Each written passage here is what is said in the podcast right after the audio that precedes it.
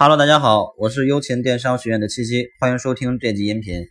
今天给大家分享一个，当客户来讨价还价、议价的时候，我们的客服该如何应对这么一个话题。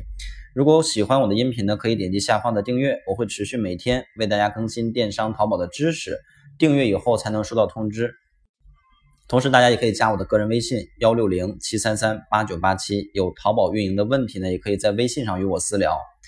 好的，那么我们进入到这个主要的内容啊，嗯，我相信每个同学在自己做客服这个身份的时候，都遇到过这种情况，就是客户来讨价还价，无论你这个产品卖的价格有多便宜啊，都一定会遇到有人来讨价还价的这种情况。那么，当遇到这种情况的时候，我们该怎么去应对？你既不能直接的去拒绝他。又不能，又不应该直接去答应他，因为你如果直接去拒绝他，客户说你的产品能不能便宜点，你说不行，对吧？很生硬，这种情况下，客户一般就会走掉啊，除非说他是特别喜欢你的这这个产品，而且呢，在其他家也买不到，他才有可能回头啊原价来买。但是如果你直接答应他，这个时候其实客户的体验度也非常不好。为什么？客户说能便宜五块钱吗？你说好的。对吧？那客户会觉得怎么样？亏了啊！我应该说九十块钱啊，能能不能便宜十块钱？十块钱应该也能便宜下来。他会感觉自己买亏了，所以直接拒绝和直接答应都是不太正确的方式。那我们应该怎么样呢？我们可以这样来做，就是进行有条件的让步，有条件的答应。什么意思呢？给大家举几个例子啊，大概是四种例子。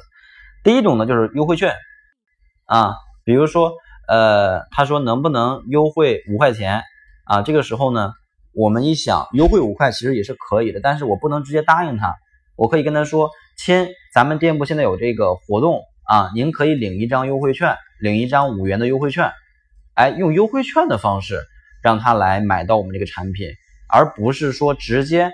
呃，去这个给他改价，对吧？或者说我这个优惠券只送他一张三元的优惠券，而不给他五块钱的，就给他一张三块钱的，对吧？这第一种用优惠券的方式啊来引导客户。第二种方式叫满减活动，就是他跟我们还价说这个产品能不能便宜五块钱，你可以跟他说。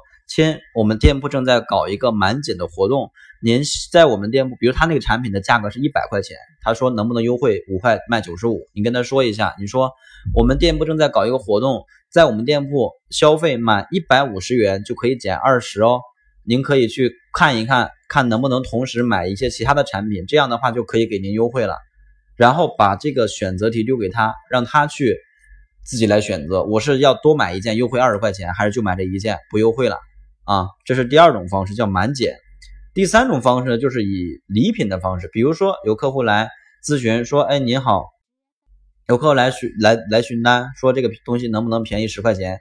你不要直接拒绝他，你说：“嗯，亲，咱们店铺利润微薄啊，既然您有这样的一个请求，这样我跟我们的主管申请一下，看能不能给您优惠。然后过几分钟之后，我们可以这个以礼品的方式去送给他，比如说。”亲，真的非常抱歉，没有为您申请下来十块钱的这个优惠额度。但是呢，呃，我以个人的名义送给您一个什么什么赠品，好吧？